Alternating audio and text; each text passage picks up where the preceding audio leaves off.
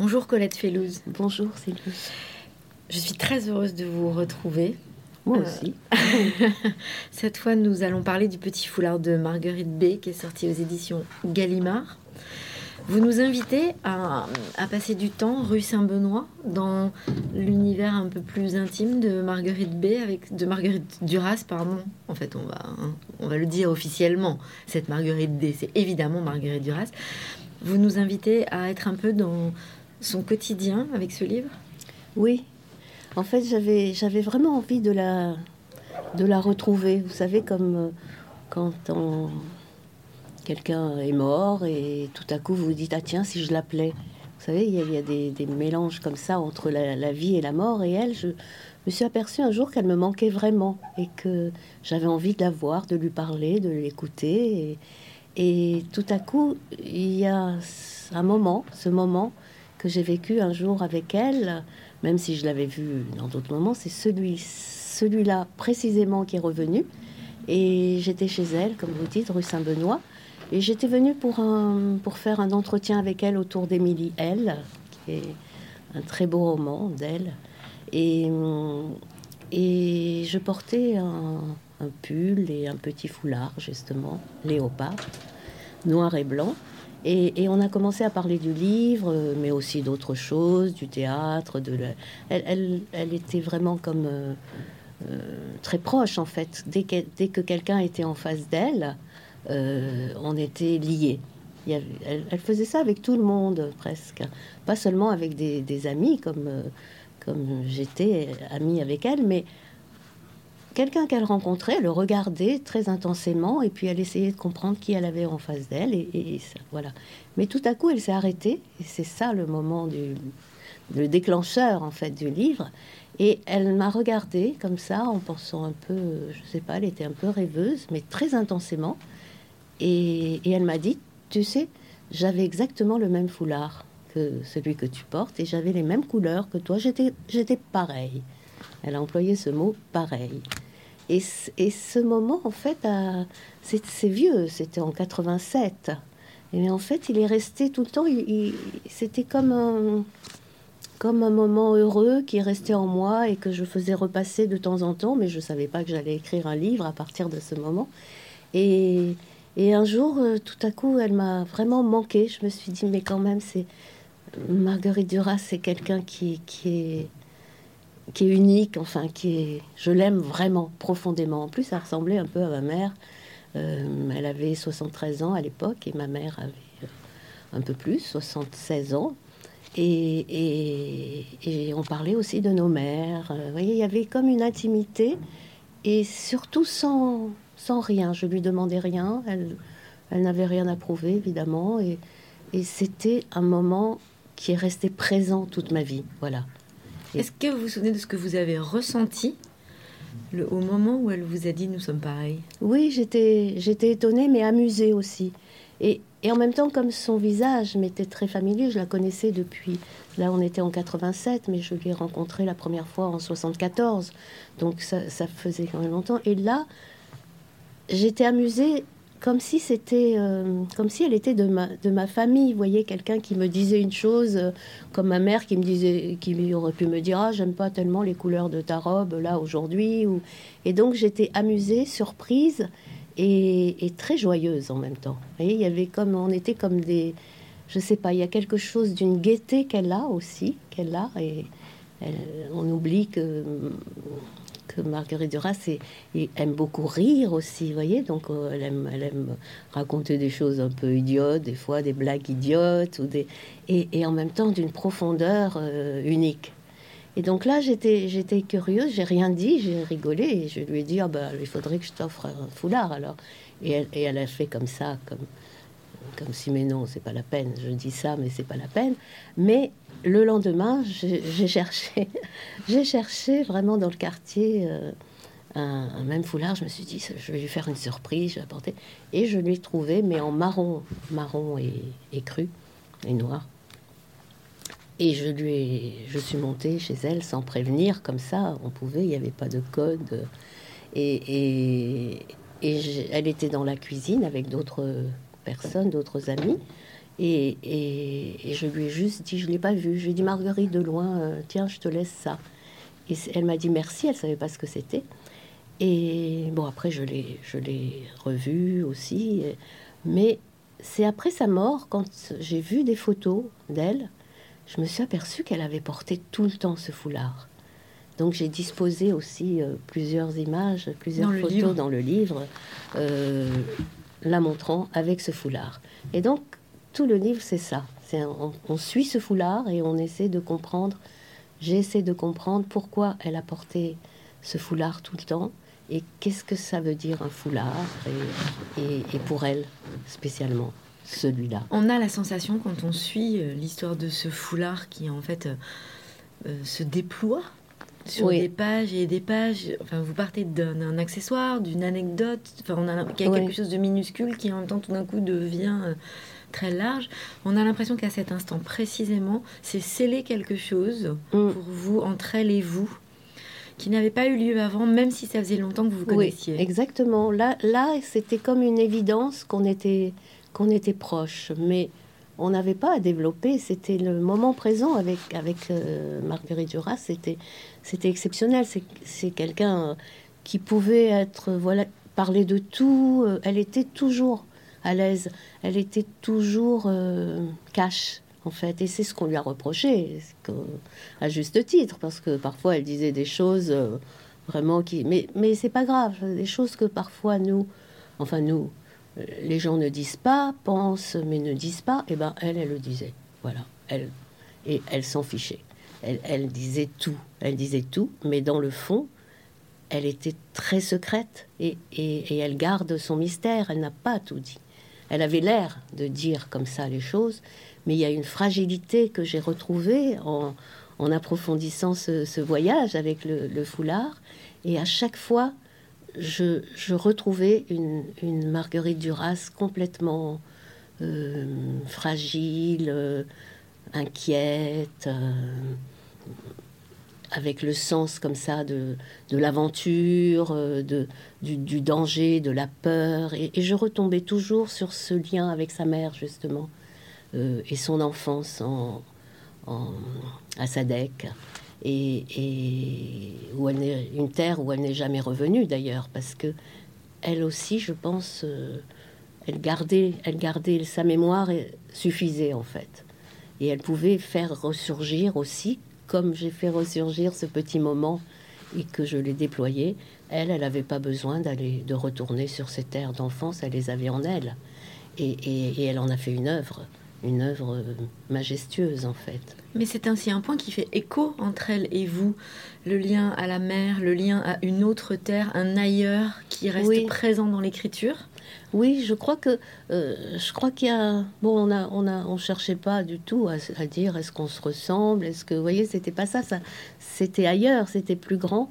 Mais moi, j'ai pensé qu'on avait qu'on avait euh, des choses communes, toujours en la lisant d'ailleurs. Je l'ai lu depuis depuis mes 18 ans. Et, à chaque fois, surtout dans, dans, le barrage, je retrouvais des choses intimes qui étaient à elle, mais que je pouvais projeter dans, dans ma géographie. Donc on a vécu toutes les deux dans un, dans un pays, moi j'étais en Tunisie, dans un pays où, où, une langue était étrangère, mais qui était vraiment très, très incorporée aussi. Hein. Elle, avait, elle disait d'ailleurs souvent qu'elle parlait euh, le vietnamien avec les petits-enfants, qu'elle jouait et tout. Et, cette, euh, elle est partie à 17 ans, elle est venue à, 17 ans en France et moi aussi. Donc retrouver un pays qu'on n'avait jamais vu, une langue, euh, après avoir vécu dans un pays étranger qu'on a aimé de façon sensuelle.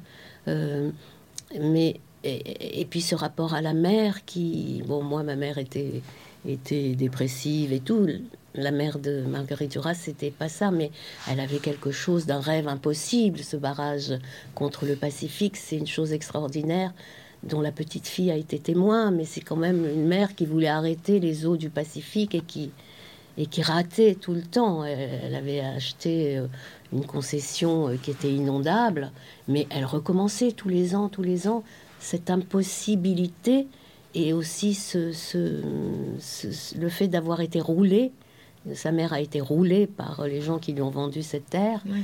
Et ben la petite fille, elle a, elle a vu et toute sa vie, je pense qu'elle voulait, elle voulait rattraper ça. Elle voulait dire moi je je me laisserai pas faire. Et en même temps, elle a eu aussi ce- cette quête de l'impossible, ce vouloir l'impossible dans sa vie, même dans ses amours, avec euh, même son rapport à l'alcool. C'est toujours quelque chose de de liquide et d'im- et d'impossible qui revient en elle. Et tout ça, je l'ai, je l'ai retrouvé. Bon, on peut, c'est pas du tout un essai, hein, mais c'est, vraiment le petit foulard euh, qui m'a guidée vers ses chasses euh, de nuit avec ses, frères. Quand elle allait, elle disait, j'allais, j'allais, on allait chasser le tigre, euh, on marchait pieds nus dans la forêt la nuit, on avait peur, mais on aimait ça. Enfin, et, ça, elle en parlait tout le temps, l'amour aussi du petit frère. Et donc voilà, c'est pas du tout. Le livre n'est pas fait pour dire que je voilà que je lui ressemble, pas du tout. C'est vraiment essayer de comprendre qui elle était par le regard qu'elle avait sur moi quand même, et, et, et, aussi cette, euh, cette, ce voyage en fait. C'est comme un tapis volant, ce petit, ce petit foulard. Il m'emmenait partout, il m'emmenait euh, euh, aussi dans ses œuvres, où j'ai envie aussi, qu'en lisant ce livre, on, on ait envie d'aller vers les livres, euh, vers ces livres, que ce soit des lecteurs qui la connaissent bien, mais d'autres qui la connaissent pas. Euh, donc je donne beaucoup d'indications, de, de, de moments ou de, de choses qu'on peut retrouver à la fois sur Internet. euh, On peut l'entendre. Ça, moi, je passe pas un jour sans l'écouter. hein. Il y a toujours un moment où je vais sur Internet et où j'écoute sa voix. Par exemple, il y a une chose que j'adore et, et qui, est, et qui résume un peu ce qu'elle était. Euh, à la fin de sa vie, elle était âgée, donc elle avait fait une trachéotomie. D'ailleurs, le foulard servait parfois à, à cacher ça. ce- Et avec Benoît Jacot, il y a un, un film comme ça qui s'appelle Écrire. Et elle est dans sa maison de Naufle et elle parle de la solitude, d'écrire. Et, et à un moment, elle dit, euh, elle cherche un peu ses mots parce que c'est ça aussi son talent. C'est qu'elle est comme habitée par elle-même et elle est presque traductrice d'elle-même. Elle a des, visions, elle a des, phrases qui lui apparaissent et elle est, elle est dit comme ça. Donc elle dit écrire, euh, c'est la nuit, c'est la nuit. L'écriture, c'est la nuit. Elle répète ça et puis elle baisse un peu la tête comme ça et elle dit, je sais pas pourquoi ça va me faire pleurer. Et c'est tellement beau et c'est tellement juste. C'est parce qu'elle est, elle est dépassée même, même quand elle écrivait dans cet entretien avec Émilie. Elle, m'a, elle m'a dit, c'est un livre qui m'a été donné. Je sais pas comment j'ai pu l'écrire. Il est, c'est venu facilement. J'étais à l'aise. Elle disait, j'étais à l'aise dans, dans ce livre. Et toute son œuvre et sa vie qui sont vraiment liées. Je sépare pas du tout la personne de, de ses romans. Euh, J'aime autant euh, Marguerite Duras vivant dans la vie, dans, dans, dans sa vie quotidienne, que dans ses livres. Et ça, ça, c'est. J'ai essayé de, voilà, de mettre euh, Et c'est en mouvement tout c'est ça. parfaitement réussi et on est vraiment avec vous. Mais ce qui est, On est avec elle ce surtout. qui est- alors avec les deux, j'ai Oui. envie de dire parce que ce qui est très intéressant dans, dans votre travail, c'est qu'on comprend à travers votre écriture là qu'effectivement vous parlez de Marguerite Duras, mais en fait vous parlez quelque part de ce qui fait écho chez Oui. vous. Oui. Et on comprend à travers votre écriture que finalement, tous les gens qui ont rencontré ou fréquenté Marguerite Duras ont, ont- ont deux points communs. Le premier, c'est d'avoir un peu leur Marguerite Duras. Mhm. Et le deuxième, c'est d'avoir beaucoup de mal à s'en passer depuis qu'elle n'est plus là. Oui, c'est vrai. Oui, je crois que c'est quelqu'un qui, qui manque vraiment, parce que, bon, pas seulement parce qu'on l'a rencontrée, mais, mais par la, la, la stature qu'elle avait, qu'elle a, qu'elle créée d'ailleurs. hein. Elle s'est créée un, personnage, et, en même temps, on s'ennuie jamais avec elle. Il y, a, il y a quelque chose qui était... Elle avait une présence physique, et aussi sa voix, hein, qui est extraordinaire, qui fait que dès qu'on la voit ou dès qu'elle nous parle, on est pris dans un mouvement. Voilà, on est dans. C'est pas un film, mais enfin, on est un peu décalé avec le réel. Tout peut. C'est comme. C'est comme aussi dans les histoires d'amour. Quand vous rencontrez quelqu'un et que vous aimez quelqu'un, ce moment devient magique et vous trouvez tout. euh, vous voyez, on peut, ça peut être un peu hypnotique aussi. hein. Il y a quelque chose. Elle, elle avait, elle était magnétique hein, quand même. Mais même ses défauts, je, m'amuse en fait. Euh, J'aime ses défauts, mais, en ça, elle ressemble un peu à ma mère, qui était très excentrique et en même temps, elle, elle disait des choses de façon catégorique et elle était très fragile et, romantique, ma mère. Euh, et, donc j'étais habituée à cette fantaisie qu'elle avait et donc euh, je pouvais lui passer tout. Par exemple, j'avais apporté une fois aussi autre colonne Guerlain, un flacon d'eau impériale. Euh, je m'étais ruinée à l'époque, pour, mais je me disais rien n'est trop beau, n'est assez beau pour Marguerite. Donc je lui ai apporté parce que je savais qu'elle aimait ça.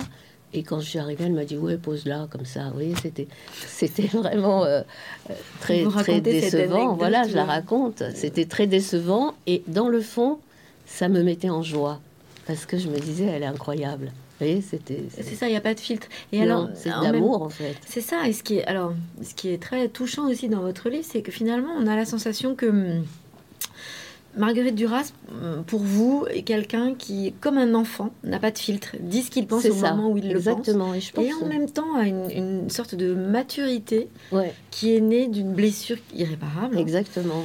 Et donc, c'est ce personnage avec deux extrêmes Mm. qui fait que, bah, du coup, elle vous laisse une place un peu au milieu. Oui, elle laisse. Mais c'est- ça aurait pu être quelqu'un d'autre, vous voyez. C'était oui. pas, c'était pas moi euh, parce que c'était moi. Mais c'est comme au début, je vous avais dit que j'avais envie de, de l'appeler, comme quand on a envie d'appeler. Et ben, je l'ai appelée dans ce livre et elle m'a répondu. Mais c'est elle qui parle. Enfin, enfin, c'est elle qui parle. C'est elle qui me, qui me met sur la voie de ce qu'elle est, qui, qui me dit, euh, voilà, enfin, qui me dit pas, mais la, la phrase a fait que j'ai essayé d'aller dans des il y a une phrase euh, dans son livre, dans Emilienne, dans les régions claires de l'écriture. Et, et c'est ça, c'est- dans les régions claires de son écriture, même si elles sont en même temps euh, noires, assez, assez noires, comme, comme une forêt en fait. Alors, vous dites dans ce livre aussi que Émilie L est votre livre préféré et que pour vous, c'est vraiment Marguerite Duras. Oui, oui, oui, c'est vraiment, c'est parce que elle a, elle a, vous savez, elle a écrit ce livre avec d'abord un dialogue entre un homme et, et, et- et une femme, un homme jeune, et c'est Yann, Andrea et elle, Bien en sûr. fait, elle, elle le dit d'ailleurs euh, ailleurs. Et, le livre, c'était ça, sur la plage, cet amour impossible. Elle lui dit euh, qu'il faut parler de cette, euh, voilà, de cette histoire, et lui il dit mais il n'y a pas eu d'histoire, il n'y a rien eu.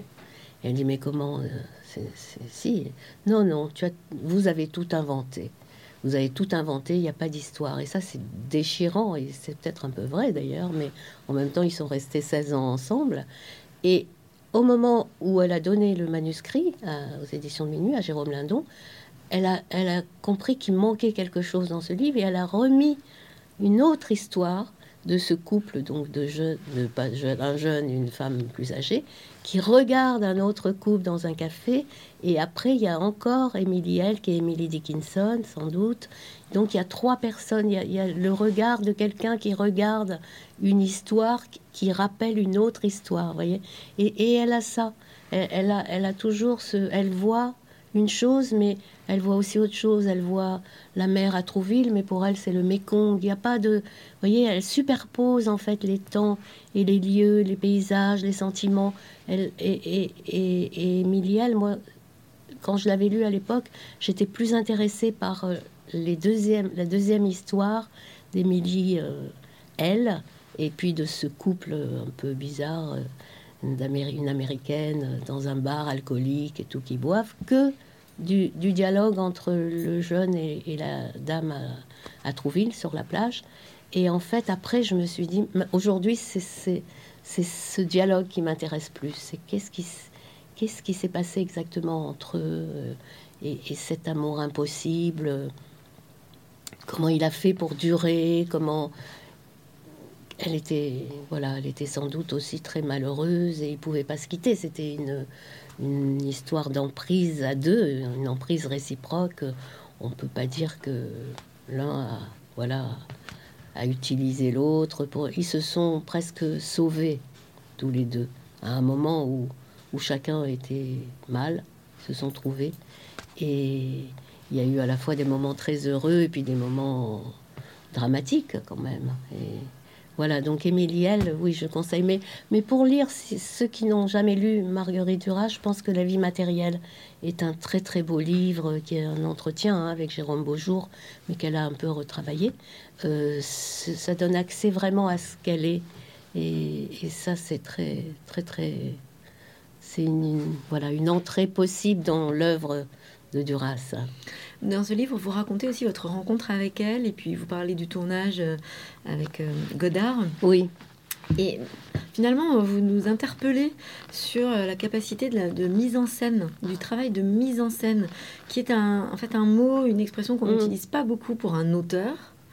Or, il y a quelque chose de ça dans l'écriture de Marguerite Duras aussi, et dans la vôtre aussi, et dans l'attention justement à finalement euh, l'organisation euh, de, de l'écriture et aussi de ce qu'on en dit après, comme on le fait aujourd'hui. Oui, oui, c'est vrai. Comment elle s'est passée cette rencontre euh, entre Marguerite Duras, vous, Godard? Parce que ça avait l'air d'être quand même oui, émotionnellement incroyable. Ah oui, oui, oui c'était très très étonnant en fait avec Marguerite Duras.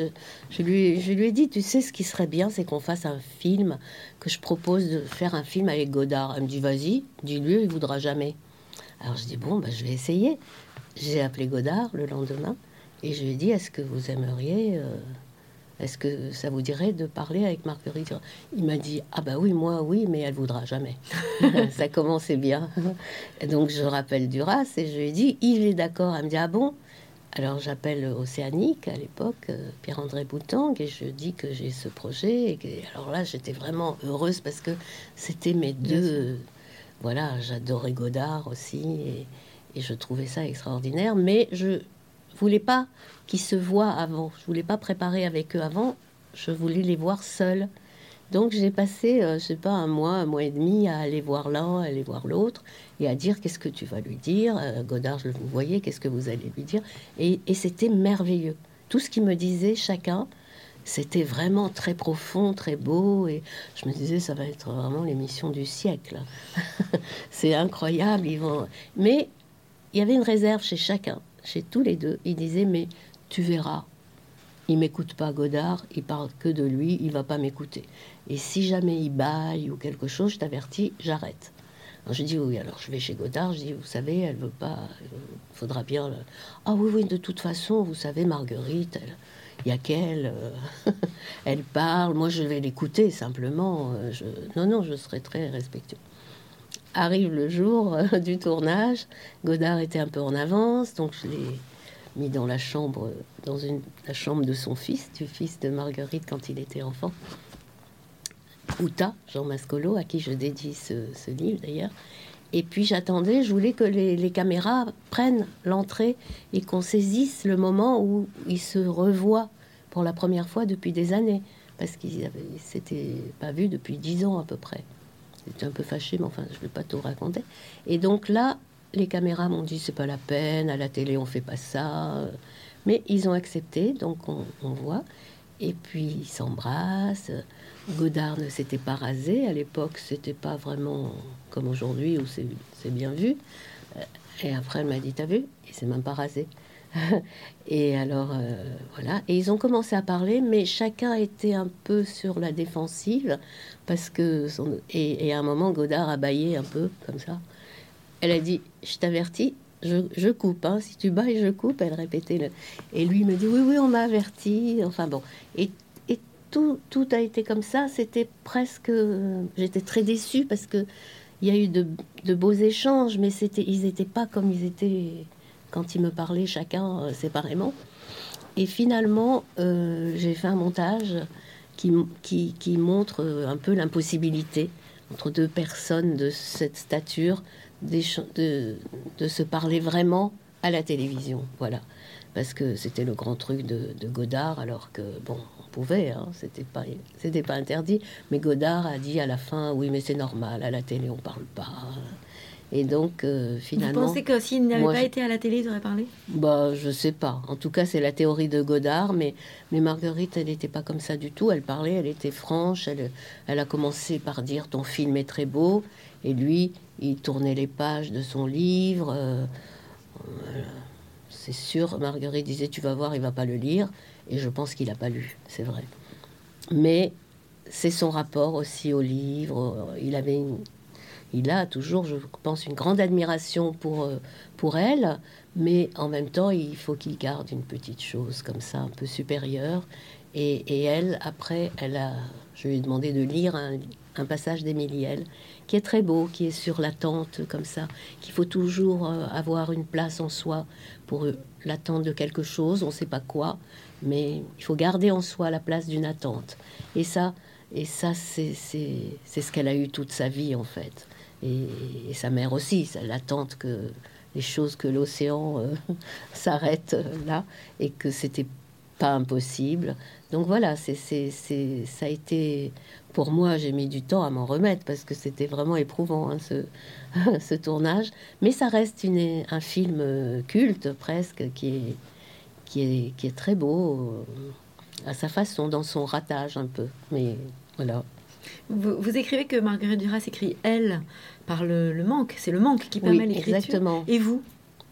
Euh, Moi aussi, c'est pas le manque vraiment, c'est plutôt la, disparition. Vous voyez, plutôt les choses qui, qui, disparaissent, les êtres, les choses, les paysages, et je veux les rattraper. Voilà. Et je veux donc les faire euh, vivre. C'est plutôt ça. Ouais. Mais, ça se ressemble un peu, mais, mais c'est pas vraiment le tout à fait la même non, chose. c'est pas la même chose. Et là, j'étais, oui, j'avais l'impression, j'étais heureuse. Un livre, c'est toujours heureux pour, pour moi quand j'arrive à, à, approfondir une chose, à retrouver en fait un moment, à éclaircir aussi. Hein. C'est pour ça que j'aime bien son expression, les régions claires de l'écriture, c'est que un, un, livre, c'est un voyage, on, vit avec ces phrases, avec qu'on a créé pour ce livre, un style, et, ça, et ça permet d'éclaircir quelque chose. Et là, j'étais apaisée à la fin, j'avais l'impression que voilà que j'avais éclairci un, pas, tellement mon lien avec elle, mais elle, son, visage, son, j'avais éclairci presque tous les temps de, de sa vie, euh, mais sans forcer légèrement, comme ça, avec euh, euh, je compare ça avec le foulard, justement, qui j'ai une théorie sur le foulard imprimé, hein, pas les foulards unis, mais les foulards qui, qui cachent comme ça des scènes. Souvent, il y a des, des chaînes, des oiseaux, des, paysages dans les foulards imprimés avec des dessins. Et en fait, quand on le noue, il n'y a plus rien. Il n'y a, que des bouts de couleurs qui apparaissent. On voit pas le motif complet quand on déplie le foulard. Et, je crois que, c'est ça, un livre, c'est aussi ça.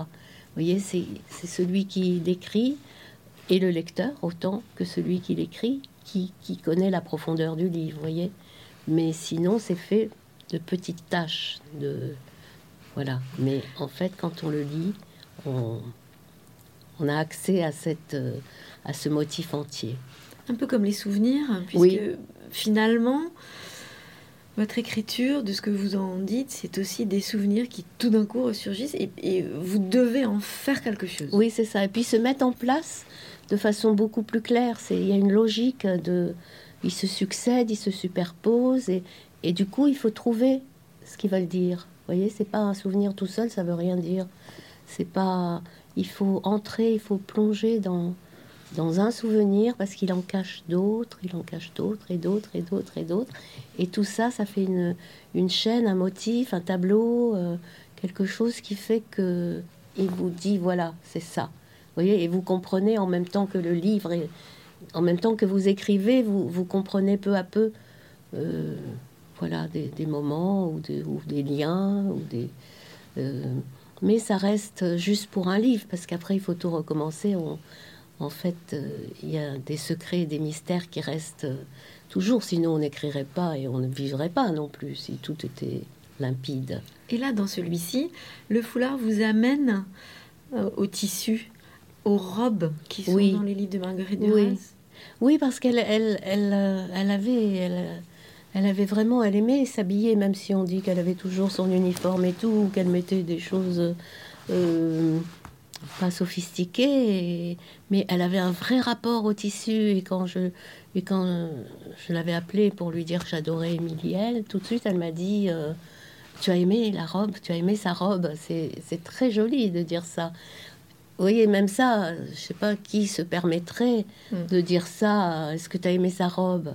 Je dis, bah, bien sûr, j'aime toutes les. Enfin, je n'ai pas dit j'aime toutes les robes, mais je les connaissais. J'avais remarqué qu'elle qu'elle que- qu'elle partait aussi des, des, des tissus euh, ou des voitures, des, autos, comme elle disait, dans, dans l'amant, il y a la- l'auto de, de l'amant, dans, avant aussi, hein, dans Eden Cinéma, enfin dans le barrage. il elle prend toujours des petits motifs et la, et la robe de la mère dans le barrage, en fait, qui est un peu écrue, en laine, un peu rêche, parce que elle la relavait tous les jours pour la remettre. euh, et, après, elle se transforme. Vous voyez, elle se transforme de livre en livre, mais c'est toujours un peu la, le même tissu qui devient un peu sophistiqué.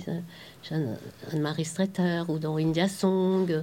Et, et, elle a je pense, ce rapport au tissu. Et le tissu, c'est, bien sûr, c'est aussi, on peut dire que c'est le texte, hein, c'est, c'est le- les fils qui, qui forment une trame. euh, C'est, ce sont les jours aussi euh, de notre vie. Enfin, il y a, y a le vêtement, le parfum, tout ça, c'est, ce sont des choses euh, indicibles, mais qui comptent énormément et qui sont le plus proches de nous, enfin avec qui on vit le plus et qui sont muets et qu'il faut, à qui il faut donner une langue en fait. Et le foulard, c'est un peu ça. J'ai essayé de donner une langue euh, à ce foulard pour retrouver la, la langue et, et surtout la présence de Marguerite Duras. ouais. Dans votre écriture, dans ce livre, on, on a l'impression qu'il y a aussi des moments très euh, suspendus, comme des temps d'observation. Elle avait ça, Marguerite Duras, des temps d'arrêt? Ah oui, beaucoup, oui, oui. Tout à coup, elle, elle parlait, et puis il y a un temps, on peut le voir même dans ses entretiens. Elle, elle a l'art de, de l'entretien. hein. Elle, euh, De la mise en scène De de, la- l'entretien, d'ailleurs, presque. Oui. Naturellement, on dirait. naturellement, parce qu'elle elle, Elle pense pas du tout. elle cherche pas, elle ça. prépare pas, elle, elle est là. Elle est là, allez-y, posez-moi toutes les questions. Il y a, une, il y a un film qu'avait tourné son, son fils, justement, avec, euh, avec Jérôme Beaujour. euh, et, et ils sont assis à la table, et il lui dit Maman. Comme ça, dit Maman. Et elle, elle est là, elle attend. D'accord, vas-y. Euh, et, il lui dit Tu as beaucoup parlé de l'amour, de la. Voilà, de l'amour, mais tu n'as jamais parlé de l'amour maternel. Et c'était sa question à lui. Et elle, à l'aise, elle dit Bah oui, mais c'est l'amour le plus pur, le plus évident. euh, je t'ai toujours aimé. Enfin, c'est un amour qui est, voilà, qu'on transporte toute sa vie. euh, Tu pourras Et- faire n'importe quoi. voilà, tu pourras faire. Voilà, exactement, c'est ça. toujours, Voilà, elle a dit ça. Et ça, c'est tellement, tellement beau. euh, C'est pour ça que j'ai dédié aussi ce livre à, à son fils, parce qu'il a quand même dégusté. Hein. C'est pas facile d'être l'en- l'enfant de Marguerite Duras, mais elle a toujours aimé. Elle a toujours aimé, comme elle a toujours aimé sa mère, même si elle était insupportable parfois, elle a rembarré, ou... mais c'était un amour. euh, C'était, sont des amours uniques. quoi. Mais de la même façon que son fils euh, attend un- des témoignages d'amour, Voilà. elle attend elle aussi des témoignages oui. d'amour de ah sa bah mère. oui. Ah bah oui. Et elle en a pas eu beaucoup, hein. Elle en a pas eu beaucoup, mais euh, sa mère l'aimait, mais elle était un peu euh, insondable aussi, hein. Un peu et puis occupée à, à, à faire vivre ses enfants, à essayer. Elle était toute seule, hein. Son mari était mort, elle avait quand même ses trois enfants. euh, c'était pas pas facile pour elle elle était austère hein, quand on la voit sur les photos on voit mais mais Marguerite s'est nourrie de, de tout ça pour euh, presque euh, parler au nom de tous et, sauver quelque chose en en, s'épargnant pas en fait elle s'est pas épargnée quand même hein. Avec l'alcool et tout elle a beaucoup elle a payé beaucoup hein, de sa personne et, mais à chaque fois elle, a une force comme ça qui est après son, délit, enfin à l'hôpital, sa cure de désintoxication, où il y a un livre hein, qui parle de ça, Oui, oui. de Yann Andrea, et ben elle a écrit l'amant quand même. Elle dit, ah ben, je vais leur montrer que voilà, que je suis toujours Marguerite Duras. Et ça c'est fort. Est-ce qu'il existe un, lien finalement après qu'elle ne soit plus là entre Yann Andreas, euh, Uta, euh, euh, vous, d'autres personnes proches d'elle, euh, qui unit ou qui au contraire ne peut plus avoir lieu justement parce qu'elle n'est plus là? Oui, c'est, je sais pas, c'est, on est un peu solitaire. Enfin bon, il y a des associations euh, du Duras et tout, mais euh, Yann n'est plus là. Mais il y a quand même tous ceux qui aiment Duras se reconnaissent en fait. Et, à quoi? Euh, Non pas se reconnaissent, mais dès qu'ils se mettent à parler, il y a cette même sympathie et, et, et cette, euh, oui, cette chose qui fait qu'on lui pardonne tout, euh, voyez même. Mais là, par exemple, j'ai Jérôme Beaujour qui a écrit La vie matérielle avec elle, euh, a, lu, a lu Le Petit Foulard et j'ai beaucoup aimé ce qu'il m'a dit parce que lui, c'était un, ami d'enfance en fait de, de Outa. Donc ils étaient, ils ont grandi ensemble avec Duras qui les emmenait en voiture, euh, les enfants, euh, calmez-vous, euh, derrière, voyez, eux, ils chahutaient. C'était un peu la mère qui, embêtait les enfants. Mais après, il a fait quand même ce livre avec elle, mais il gardait toujours le côté la mère. Et, lui-même, avec sa mère, c'était un peu difficile et tout. Et là, il me dit, en lisant ton livre, je me suis dit que je suis passée à côté de quelque chose d'elle. Et ça, j'ai trouvé ça vraiment très, très beau, parce que j'adore la vie matérielle, c'est vraiment. Et qui m'ait dit ça, euh, voilà, c'est beau. Mais on peut me reprocher aussi de ne pas avoir dit, mais je veux pas faire un portrait complet, euh, qu'elle était insupportable parfois, euh, oui. mais c'est pas le lieu. Non, c'est pas, le lieu. C'est pas du tout le lieu. Mais selon vous, est-ce qu'il y a quelque chose qui lie les Duraciens? Euh, je sais pas, on peut, je sais pas, c'est difficile ça parce que est-ce qu'il y a quelque chose qui lie les Proustiens aussi, oui. voilà. Mais je pense oui, c'est c'est l'amour aussi de la, de la littérature, de, je sais pas, de, et puis de l'énigme d'une personne un peu différente, très différente des autres quand même. Elle, je sais pas, c'est Yann Andrea qui disait qu'après sa mort, il voulait plus voir personne parce que tous les gens l'ennuyaient. il disait à part elle, elle, elle m'ennuyait jamais. Mais on revient finalement, alors, euh, euh, c'est finalement ce, cette colonne vertébrale des lecteurs, de son travail, c'est toujours le manque, puisque finalement. C'est vrai, ouais, ouais, c'est vrai. Ce que vous racontez. Oui, oui, moi, elle me manque aujourd'hui. Elle. Euh, Diane, là, ce que vous racontez, finalement, bah, elle lui manque beaucoup trop oui. pour qu'il puisse pour s'intéresser oui, c'est vrai. d'autres choses. Donc, ça pourrait être ça? Oui, je pense que c'est ça aussi. Et puis, c'est ce qu'elle raconte aussi dans ses livres, c'est un peu ça. Hein. C'est la même chose. Et, mais je pense qu'elle euh, qu'elle va de plus en plus être, être lue autrement qu'à travers ce qu'on disait d'elle aussi. Vous voyez C'est les, les textes qui vont rester, je pense. Et bon, l'amant euh, est lu par des gens très jeunes hein, aussi. Euh, c'est il y a c'est un peu inégal son œuvre. Enfin, il y, a, il y, a, des choses qui sont un peu plus pas théoriques, mais expérimentales. Mais il y a des textes qui restent euh, universels en fait. Et ça, c'est depuis le depuis le début. Hein, des... Dans ce livre, vous, vous parlez de Pierrot le fou. Oui. Qui est le premier film que vous allez voir au cinéma toute seule à 16 ans. Oui, c'est vrai. Et euh, alors vraiment, vous parlez de Pierrot le Fou sur une double page où d'un côté, euh, Marguerite Duras, justement, vous expliquez qu'elle dit qu'elle écrit par le manque. Mm. Et, sur la, page de droite, vous parlez de Pierrot le Fou et du, du rêve. Oui. Euh, dans lequel un personnage arrive et puis finalement, enfin, c'est de cet échange sur la question de, de, l'attente d'être aimé. Oui. Qui est le sujet dont on parle depuis tout à l'heure, oui, quand on d'Outa aussi. Bien sûr. Et, et, finalement, je me suis posé la question, euh, puisque vous, enfin, on a ces deux éléments sur la même double page. Euh, est-ce que Marguerite Duras manque aux gens qui l'ont fréquenté aussi? Parce que finalement, euh, vous restez en attente d'un vrai témoignage ou d'un je t'aime? Oui, d'un vrai témoignage, je pense, oui. Que, que... Oui, puis cette histoire de, de, de, Pierrot le Fou, il y a ce, sketch hein, dans Pierrot le Fou de, de Raymond DeVos aussi qui qui raconte, euh, voilà, qu'à chaque femme qui voit, il lui demande est-ce que vous m'aimez? C'est ça la question, c'est vrai. Est-ce que vous m'aimez? Et, mais c'est très drôle, hein, parce qu'il mime avec Jean-Paul Belmondo qui l'écoute euh, et qui, lui dit, euh, vraiment de Vos à la fin, il dit Mais vous pensez que je suis fou? Alors, dites-moi que je suis fou. Et alors, Belmondo lui dit Oui, vous êtes fou. Et alors l'autre, il fait comme ça. L'air de dire, c'est toi qui es fou. Donc on ne sait pas qui aime qui. Est-ce qu'on est aimé? Est-ce qu'on aime? Euh, Où est euh, la, limite entre le réel et la, l'imagination, entre la folie et le, et la raison, voilà, tout ça, c'est elle, hein, c'est Duras. Quand elle, par exemple, quand elle, elle me disait à la télé, il y a des choses incroyables la nuit, des, des poursuites, il y a des crimes, mais tout le monde dort, personne ne voit ça.